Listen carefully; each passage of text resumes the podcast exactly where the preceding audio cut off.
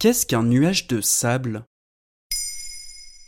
Merci d'avoir posé la question. En février 2021, à deux reprises, le ciel a changé de couleur pour devenir jaunâtre. Le 6 février, des Français de Lyon, Toulouse ou encore Strasbourg s'affolaient sur les réseaux sociaux. La réponse n'a pas tardé à se faire connaître, la couleur du ciel était due à un nuage de sable.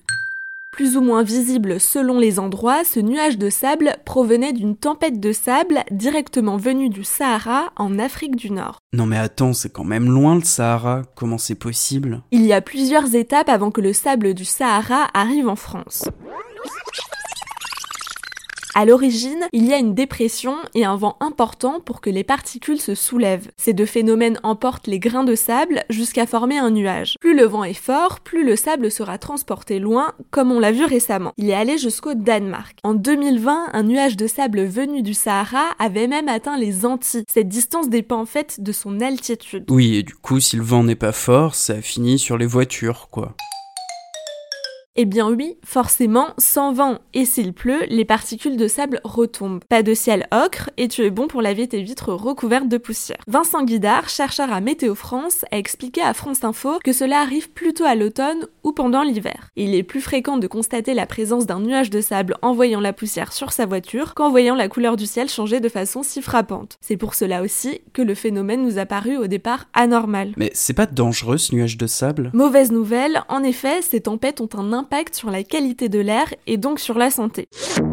Bah ouais, tout cet air plein de sable, on le respire. Ces particules peuvent être à l'origine de problèmes respiratoires et d'irritation chez les personnes les plus fragiles. C'est le service européen de surveillance de l'atmosphère, Copernicus, qui l'a affirmé. Selon lui, la tempête de sable qui a eu lieu entre le 4 et le 8 février a eu un effet non négligeable puisque la quantité de micro-organismes de particules par mètre carré déposées par la tempête dans le sud de l'Europe est plusieurs centaines de fois supérieure à la moyenne. On le voit avec les chiffres. L'indice de qualité de l'air est mauvais. D'ailleurs, pour voir les données par région, il suffit de se rendre sur le site Atmo France. Et ça risque de se reproduire? Très certainement. En février, ce n'était pas la première fois que le phénomène avait lieu, c'est juste qu'il était visible. Un météorologue a expliqué à Météo News qu'un tel événement arrive en moyenne 5 fois par an en France. Ça ne veut pas dire que le nuage de sable est perçu sur tout le territoire. Par exemple, les habitants du sud ont plus de chances d'en voir que les parisiens. Et puis, un nuage de sable, ce n'est pas propre à l'Europe. Ici, nous sommes victimes des tempêtes de sable provenant du Sahara, mais les autres déserts du forment aussi leur propre nuage de sable. Voilà ce qu'est un nuage de sable.